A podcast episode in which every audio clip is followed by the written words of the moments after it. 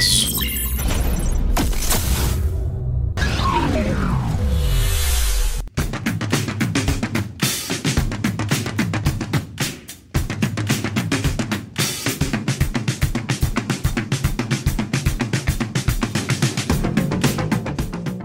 Saudações, robôs mutantes e alienígenas. Há 60 anos, quatro civis alcançaram o espaço tal qual as grandes empresas estão fazendo em 2021. Mas, diferente dos voos impulsionados por empresas como Amazon e Virgin, o voo espacial de Reed, Sue, Ben e Johnny é que impulsionou todo o universo Marvel. Mesmo estando com pouco destaque atualmente, a primeira família estará em destaque em breve no MCU, apresentando para o grande público alguns momentos clássicos que queremos discutir aqui nesse especial em quatro partes. Quatro programas, quatro fases memoráveis, quatro heróis da ciência. Participando aqui comigo dessa iniciativa fantástica, temos ele, o sobrinho favorito da tia Petúnia, Jamerson Tiossi. Em chamas! e o cabeça de fósforo, Reginaldo Almeida. Essa fala era minha, né? pra você ver, né? Família é isso aí, né? Não é clima de família.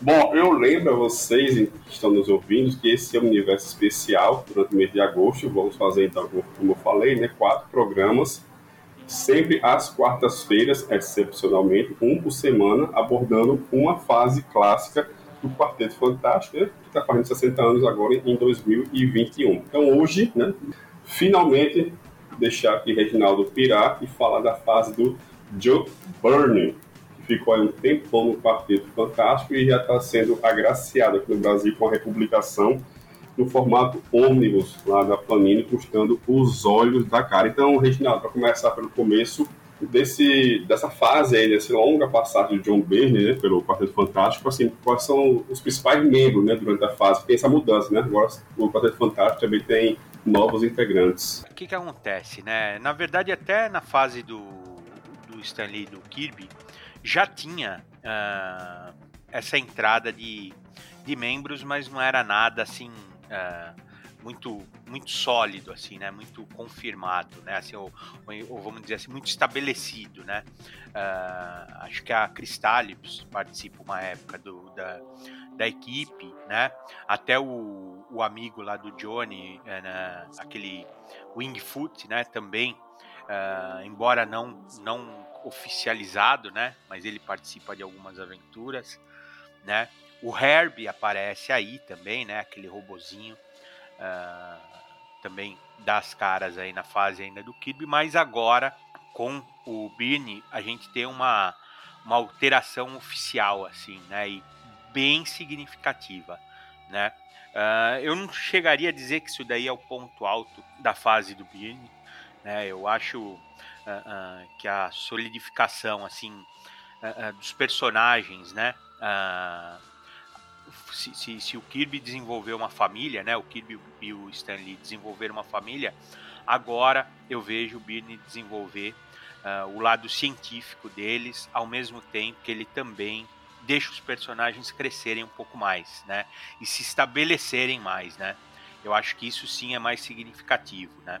E tem também falei, a passagem da Mulher Hulk entrando na equipe, que eu acho um achado, assim, eu acho uma coisa maravilhosa, uma adição maravilhosa, combina bem demais, tanto é que eu prefiro ela no Quarteto Fantástico do que nos Vingadores, por exemplo. Eu acho que ela, ela ficou muito bem lá, né? Uma substituição, com cara de substituição, não, não, não maquiaram nada, e isso é que é legal, né? Que ela vai se adaptando aí.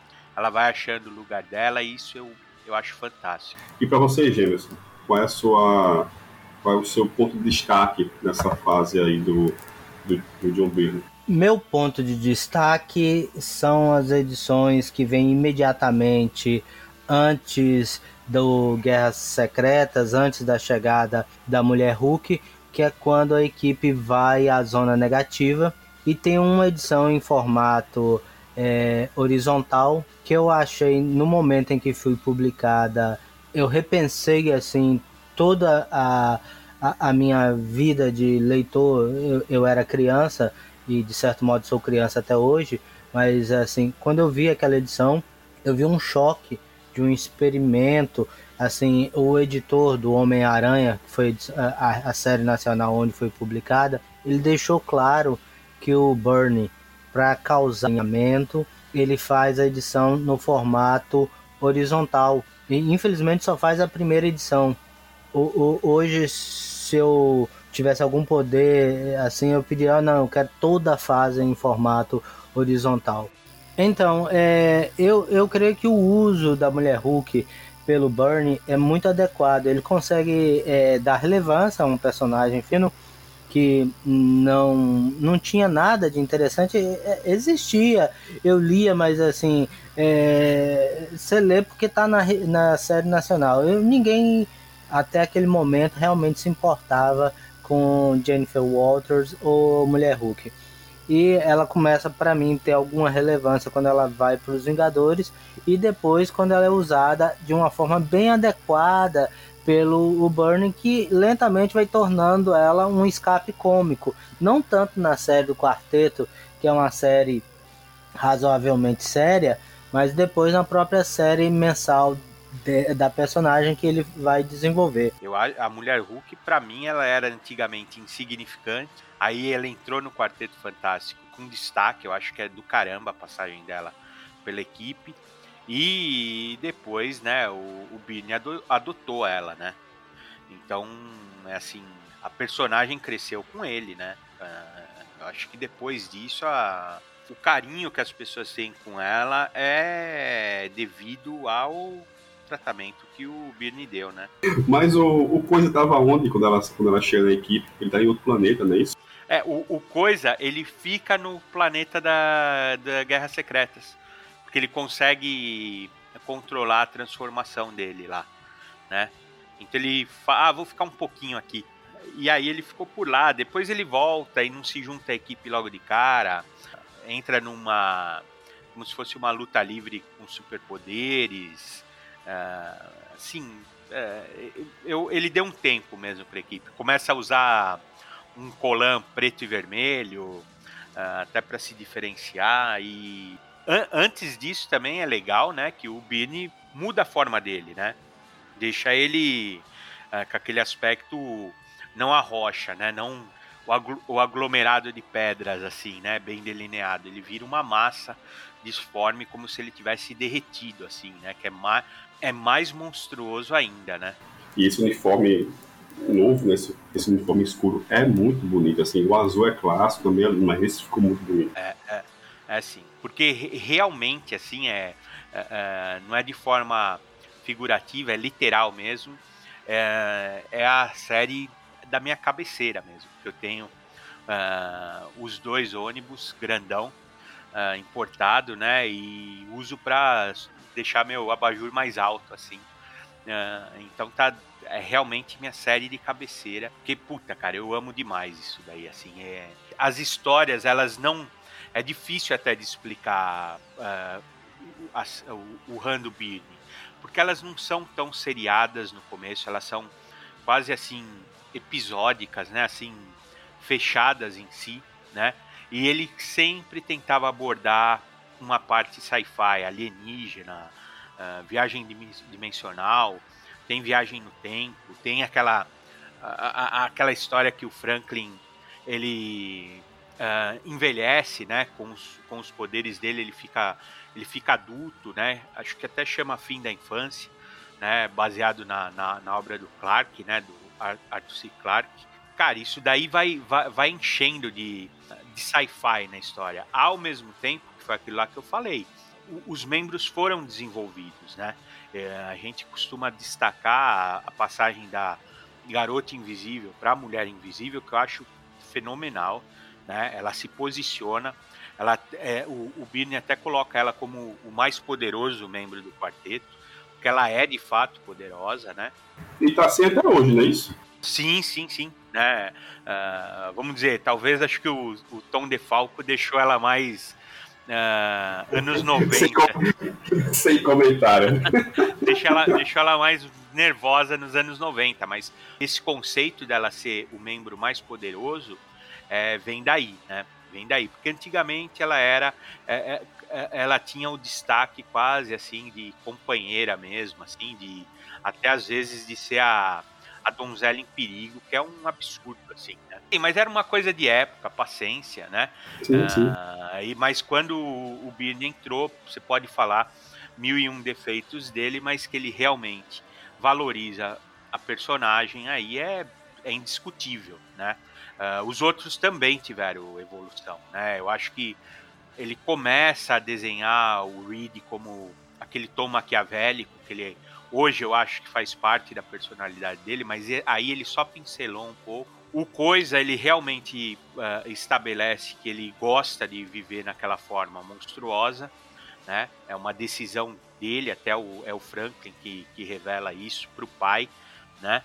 Uh, e, o e até o Tocha ganha um destaque, né?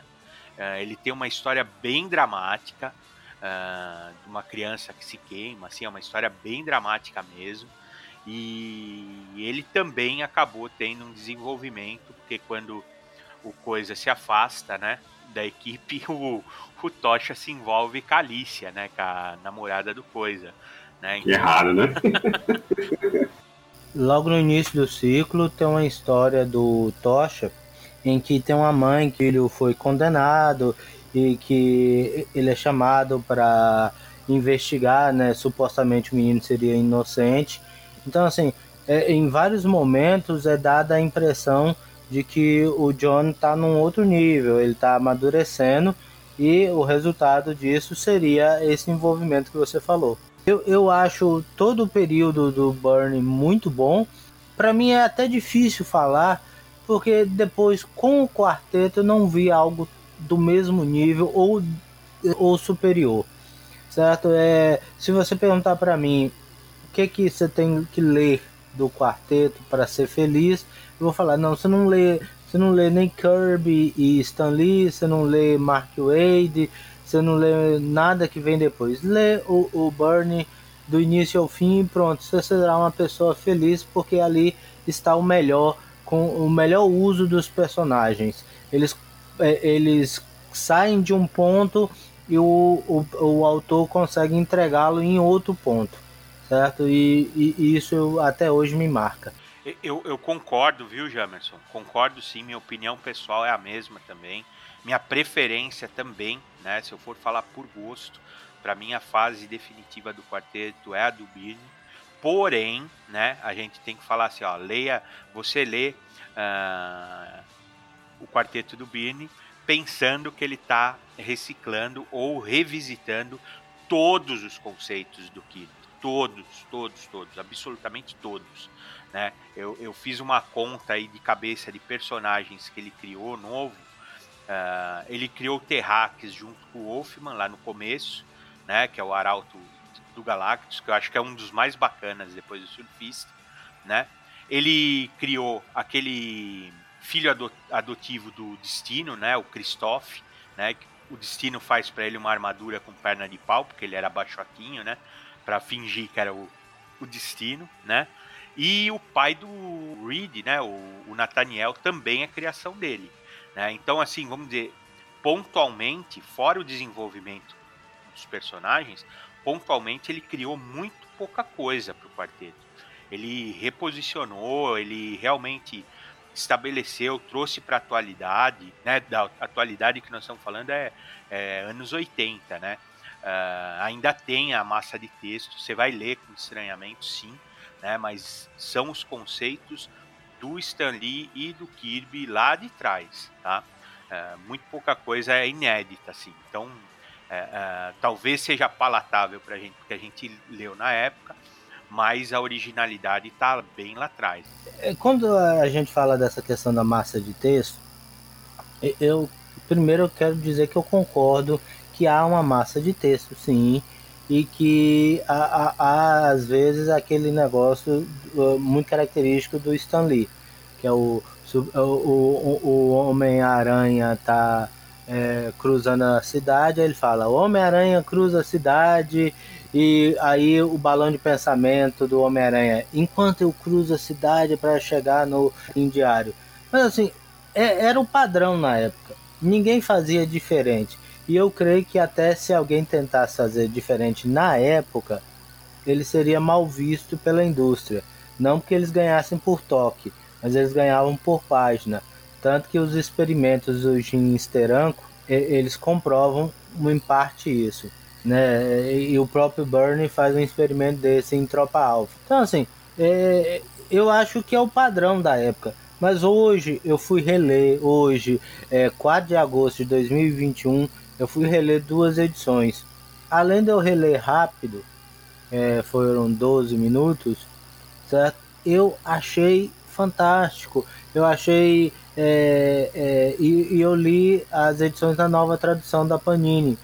Então, assim, eu achei um trabalho que me deu vontade de poder despender do meu orçamento 500, 600 reais para comprar as duas edições. E vou ser sincero com vocês, ainda que eu não goste do formato, certo? Mas eu vou tentar fazer o possível para no Natal eu conseguir comprar essas edições. Eu achei que é, quando eu fui ver os extras, é, você falou aí dos personagens, o, o quinto eu queria só. É, a gente tá falando do Burn, mas eu queria só falar uma coisa que eu vi ao ver a edição da Panini, que é um ônibus que trata do período Burn, por isso que eu vou comentar. Mas aí tem uma página que conta quais foram os quinto é, membros do Quarteto Fantástico. E tem um assim que a gente nem associa, que é o Poderoso, que é o Luke Cage. Então, assim, é, é uma edição muito legal e é uma fase característica da indústria, certo? Muito texto. Não, não tem nenhuma revista daquela época que não tivesse muito texto. Você vai se dar de presente de Natal os dois ônibus, digamos? Bom, então dá pra mim também, hein? comprar um pra dois. Não, você, você merece, Jamerson. Você é um bom menino. Tem que se dar. É, então, assim, só para complementar, eu também passei por isso, Jamerson. Eu li, assim, ah, vou ler aqui, sabe, dois dias antes, porque não vai dar tempo. Cara, quando eu vi, eu tinha terminado. Então eu reli no outro dia, sabe? Eu reli dois dias seguidos. Essa, tá tudo bem, né? Separamos só dois, dois exemplares para falar aqui hoje. Mas, cara, é muito rápido, porque é muito bom, é muito gostoso de ler. Assim, um texto delicioso, uma arte, né? Não vou nem em detalhes da arte, acho que ele podia evitar falar da arte do Birney aqui, porque sabe, não perder só tempo, que é unanimidade, que ela é linda. Mas assim, ele também dá seguimento naquela ideia que tinha lá, que nós falamos no programa anterior, né, do Stanley do Jack Kirby, de assim, a história não termina, né? Vai emendando uma história na outra, vai puxando, a história vai seguindo assim eternamente, só que com mais elaborado, né? Era outra época, era outro editor, assim, então as coisas mudaram.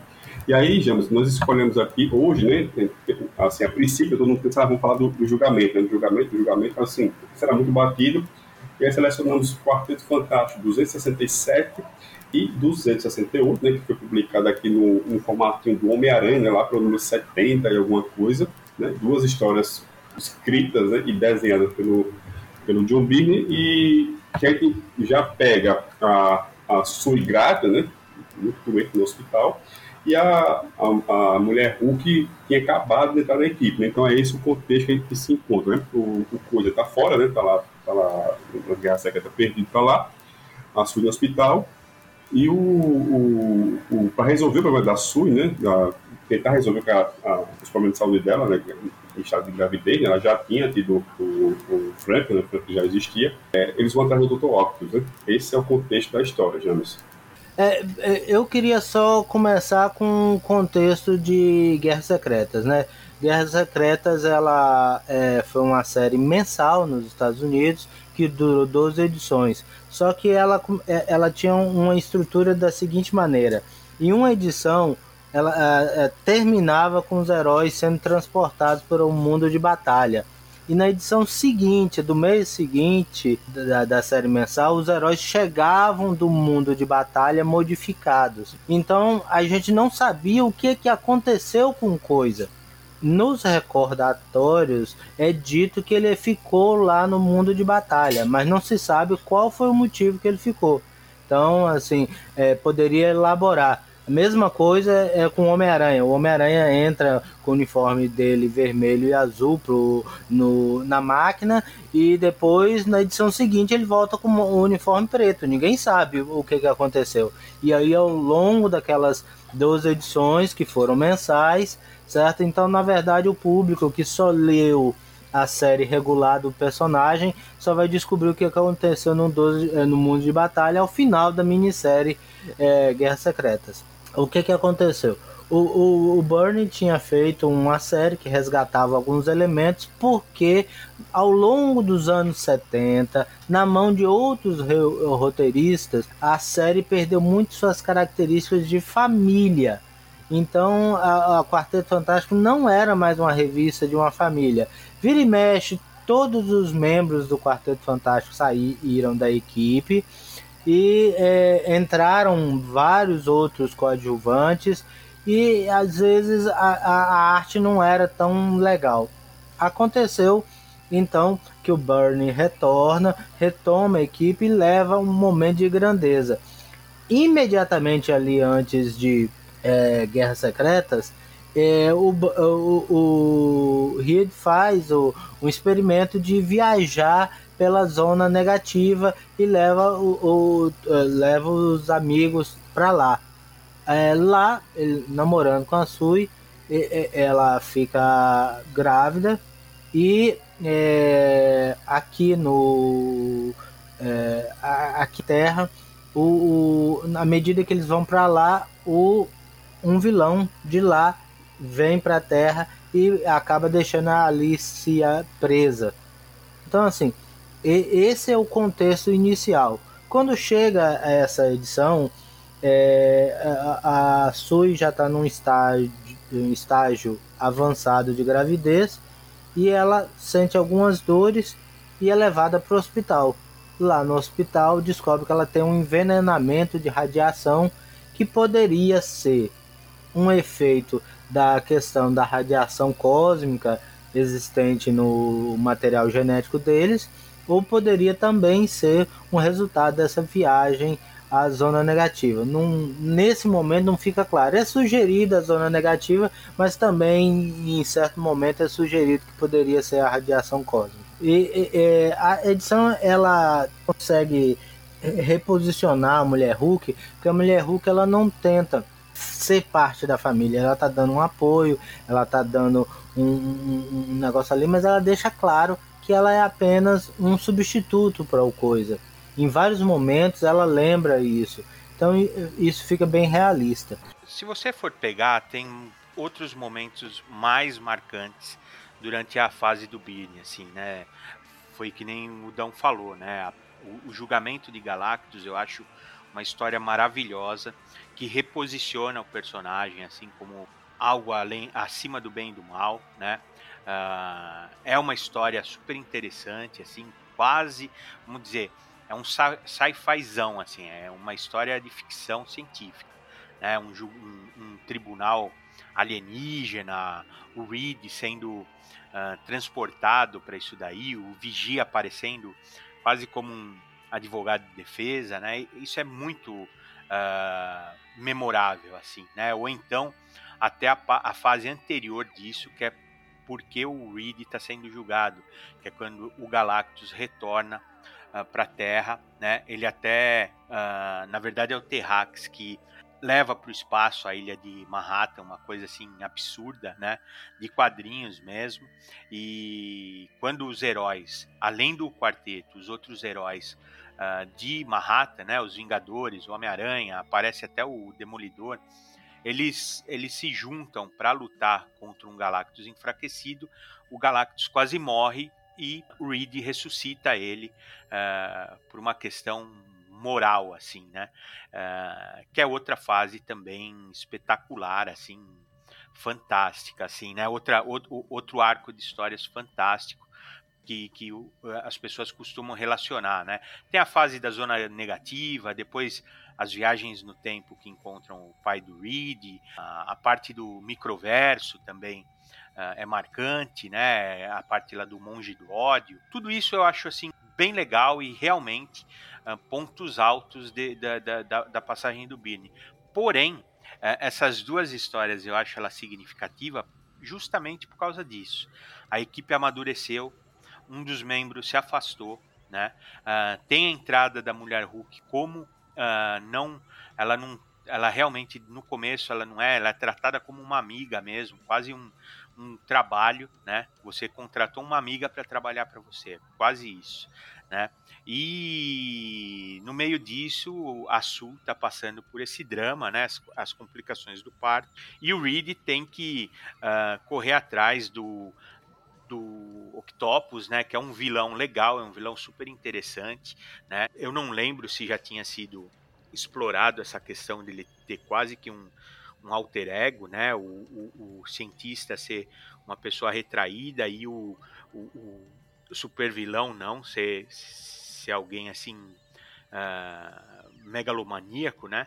O que é importante é que o Reed aparece, os poderes dele se meio que se contrapõem, né? Porque os braços mecânicos do Octopus se estendem ao mesmo tempo que o poder do Senhor Fantástico é a capacidade elástica, que nessa época eu achava maravilhoso do jeito que o, o Birney desenhava ele. Né? Eu achava super criativo, realmente equilibrava o aspecto científico com os superpoderes, que hoje eu acho até que perdeu um pouco disso. Né? Uh, e realmente ele foi aí que eu falo, né? Já aparece uns tons maquiavélicos no, no Reed, a forma como ele manipula o Octopus, né? E que no final disso é super dramático, porque ele consegue levar uh, o Octopus até o hospital, né? Porque o Octopus é perito em radiação. Esse foi o motivo dele ter construído as próteses mecânicas, né? E chega lá e ela já tinha, a Su já tinha perdido o bebê que é uma cena também fantástica de quadrinho, né? É o Birne fazendo uh, miséria, né? Só com aquele quadro pequenininho na, na página preta, né? Mostrando que o mundo acabou, né? Pro, pro Reed naquele momento. Uh, e a sequência, o episódio de sequência, como a gente fala assim, que esse era o ritmo do quarteto na época, é o Johnny levando a Mulher Hulk para conhecer o edifício Baxter, né? E naquela de apresentar as coisas, eles passam pela pela máscara do destino, né? A, a máscara do Doutor Destino, que só tinha sobrado ela depois de uma história aí uh, complicada que eles achavam que ele tinha morrido, tinha desaparecido, né? E a máscara é acionada, né? E dá trabalho para os dois, assim, um absurdo. Só a máscara dele já é um absurdo de, de poderosa e parece até que ela tem vida, assim, ela é é, é, você que gosta, Jamerson, ela parece um vilão do Doctor Who, assim, né? É, do que ela é, assim, uma coisa é, impessoal, né? Uma coisa mecânica que você dá para ela um ar maléfico, assim. E, cara, eu acho demais essa história, demais, assim, super simples e super bacana, né? Você ainda vê um restinho, né? Você, você ainda vê eles como família, preocupado com a Sul, né? Ao mesmo tempo que a aventura não pode parar porque você está lendo uma história em quadrinho. Então eu acho ele super significativo é, é, esse arco aí, essas duas histórias, né? Eu acho que caracteriza bem o que era o, o run do Birne, né? É, tem, um, tem uma história um pouco antes que é quando o mestre dos bonecos é, prende o Alicia e o Ben num, numa vila artificial que eu acho também muito significativo. É uma história dupla, é, eu acho também que vale a pena ser conhecido. Mas essas que você escolheu são muito adequadas. Ah, eu tenho, o Jamerson, eu tenho o Artist Edition dessa história que você Oh, oh, então é sinal de que. não, gente... ela é maravilhosa, cara. Ela é maravilhosa, porque mostra os quatro. Na verdade, não é só o Ben e a Alicia, são todos eles tendo uma vida pacata, assim, como se fosse um subúrbio, né? Uh, sem poderes. E eles são, na verdade, miniaturas, bonequinhos, assim, numa maquete do mestre do, dos bonecos, que era um vilão, vamos falar a verdade, era um vilão bosta, né? Só que só tinha uns cílios bonitos, assim, porque não sei porque desenham ele com, com cílios grandes, assim, é, é, até um negócio meio horripilante a cara dele. É, mas ele não tinha importância nenhuma e ele aparece nessa história aí. A importância dele é ser pai da Alicia, é, ainda que é padrasto da Alicia. É um padrasto, né? Ele é um padrasto. É, mas é muito boa essa história mesmo, você tem razão, é maravilhosa. Assim como também uh, quando eles retomam, quando o destino retoma a Lativéria, né? Também é muito, é linda, linda, linda as páginas, assim, é. Não, e outra coisa, eu vou interromper mais uma vez, a história interlúdio. Então, uma história que chama Interlúdio, que é exatamente o destino narrando a, a, a, vida dele, né? E a motivação das coisas dele, que é um, uma história imediatamente anterior a essa toma, retomada da Latvéria. É, você vai, nós vamos ficar aqui se esticando e lembrando só fases maravilhosas assim, né? A, a, a zona negativa, a viagem à zona negativa é, é, demais, assim, é muito boa, né? É, é, é, é curioso que o, o Rando Birney começou mais heróico, né? Até a, a, aquela, aquela história lá do Esfinge, ela é bem aventureira, mas é com o Wolfman, se eu não me engano, o roteiro é do Wolfman, não é do, do Birney, o Birney estava só desenhando. É, né, não, é do Wolfman, e na verdade é bem anterior, né? É, essa história é uns dois ou três anos antes da, do início da fase. Porque hoje eu até estava pesquisando, eu vi que o Doug Moink e o Bill Sienkiewicz ficaram um ano completos antes do Burney assumir. É, e mesmo depois, o começo dele, até uh, uh, tem aparece o Blastar, depois aparece o Diablo. O Birney faz um passeio por todos os, os personagens do que, que, que, originais do, do quarteto, né? E começa heróico, e aí ele começa a explorar a parte científica sem perder o tom pessoal, né? Também chega um momento que o, o Reed e a Sue eles vão morar também numa casinha, né, no, no subúrbio, é, para dar uma dar uma vida normal para o Franklin, né? O Franklin, olha, eu acho que é das poucas crianças bonitinhas que o Birney consegue desenhar, assim, muito pouca, né? Porque ele é, ele é baixotinho também, mas ele é um pouquinho, ele, ele é menos atarracado do que as outras crianças que ele faz de braço curto, assim. Mas é, é demais, cara. Esse arco realmente, você tem razão no que você falou. É, é, é muito caro o, o, o, busão dele, o ônibus dele, é muito caro. Mas olha, assim, vale, eu acho que até vale a pena fazer uma economia e guardar isso, porque é, é, é, algo incomparável nos quadrinhos. Assim, tem pouco, tem poucas fases assim uh, com tantas histórias boas. Bom, então um papo assim para cada um. O vilão mais relevante da fase e qual é a passagem assim mais sci-fi? Vocês falaram umas 300 passagens, mas é, qual é assim que vocês, vocês marcam com passagem mais ficção científica desse, desse Rando Birney? A fase mais relevante é aquela que eu abri comentando, a, saga toda na zona negativa, com a formação padrão, imediatamente anterior a Guerras Secretas. E o vilão mais relevante é Doutor Destino, porque é, ele é o vilão. Né? Não, não, não há outro vilão para Quarteto Fantástico. O resto tudo é fichinha. É, tudo, todos os outros são nota de rodapé. Certo? Quem lembra de Diablo, quem lembra de Mestre dos Bonecos, quem lembra de Aniquilador, Blastar, isso é nota de rodapé. Vilão, vilão é Doutor Destino. Não, eu concordo, não tem jeito. Você não consegue uh, comparar com porque o, o Destino é uh, o maior vilão do universo Marvel, eu acho, né? Assim, em termos assim de uh, profundidade, capacidade. Então, vou economizar e concordar com o Jamerson, é isso aí. E parte científica, assim, o sci-fi mais maluca que tem. Uh, olha, a, a, essas histórias one shot, assim, uh, são bem interessantes, né? São bem interessantes. Aquele uh, que é uma criança alienígena que, que é, um, que é um, uma edição só, bem curtinha, é bem legal, né? Aquele, aquela também que quando o ego chega próximo da Terra, é bem sci-fi mesmo. Tem uma história paralela de um personagem uh, que foi criado só para essa história que é, é bem legal, né? E eu acho que a viagem do tempo, quando eles encontram o pai do Reed, né? Aquilo lá é sci-fi puro, assim, é sabe?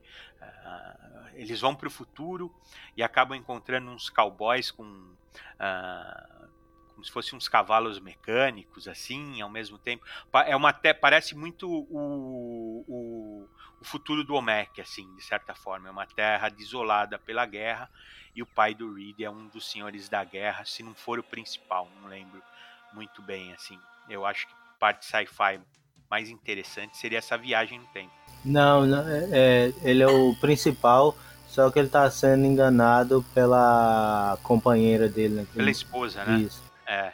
O Mac esse que já fizemos um site de anúncio né, sobre esse Mac John Beer, que é muito bom. Esse vale muitíssimo a pena. Eu acho que nem sai mais aqui, né? Saiu esse Mac do original do Kirby, a Panini publicou há pouquíssimo tempo nesses, nesse formato aí de lenda do SDC, mas o do Birne eu acho que não saiu ainda. Então, para fechar, já que vocês estão empolgadíssimos, é, pergunta clássica, né? Por que ele saiu do, do quarteto? Ele deixou o quarteto para lá e foi fazer outras coisas? Não, o Birne estava no auge aí nessa época. Tava, né, ele já imagina que ele já tinha passado pelo, pela fase que chamam fase de ouro dos X-Men, né? Uh, e aí ele uh, trabalhou com tudo quanto é personagem da Marvel. Acho que um dos poucos que ele não trabalhou é o Thor, né? Uh, e aí ele fez esse run super longo do quarteto, né? e eu acho que uma hora deu bastou para ele, né? Se eu não me engano, ele ainda faz a Mulher Hulk depois disso, não é, Jamas? Sim, a Mulher Hulk é depois. Ele faz primeiro a graphic novel e depois a série regular. E, e quando ele vai para DC? Ele, é, ele vai para DC no segundo semestre de, de 1986, porque Superman o, o 1 é de janeiro de 1987 e a minissérie foi vendida de forma quinzenal, a, o Homem de Aço foi vendida de forma quinzenal a partir de junho de 86. Então a gente pode falar que em abril, maio, ele já estava trabalhando com o Superman. Eu, eu, gostaria de lembrar o seguinte: tem uma história do Monge do Ódio que lembra muito o argumento geral de lendas, né? É, se vocês fizerem ali, e ela também foi publicada em 1986, lenda de 87, lembrando, mas assim tem uma estrutura geral muito semelhante, certo? E eu acho que ele saiu por esgotamento, são 64 edições mensais e também porque ele não tinha um bom relacionamento com o Jim Shooter, né? E, e, e Jim Shooter é, queria é, licenciar o Superman para Marvel. Tudo indica que iria conseguir, mas deu na água. Aí a, o desenhista do Superman na Marvel seria o John Byrne e o argumentista seria o Jim Shooter. Aí o Jim Shooter fez o Stigma e o, o John Byrne se tornou o artista do Superman na DC. É isso, né? Acho que a gente esgotar que não vai, né? Mas vocês conseguiram pirar um bocado aí, dar uma brincada boa, né? Nessa fase memorável. Bom, então é isso, amigos. Não esqueçam esse universo em agosto, especialismo, toda quarta-feira, um programa novo falando de uma fase marcante do Quarteto Fantástico. Então a gente volta semana que vem. Até lá. Até mais, em chamas! Eita!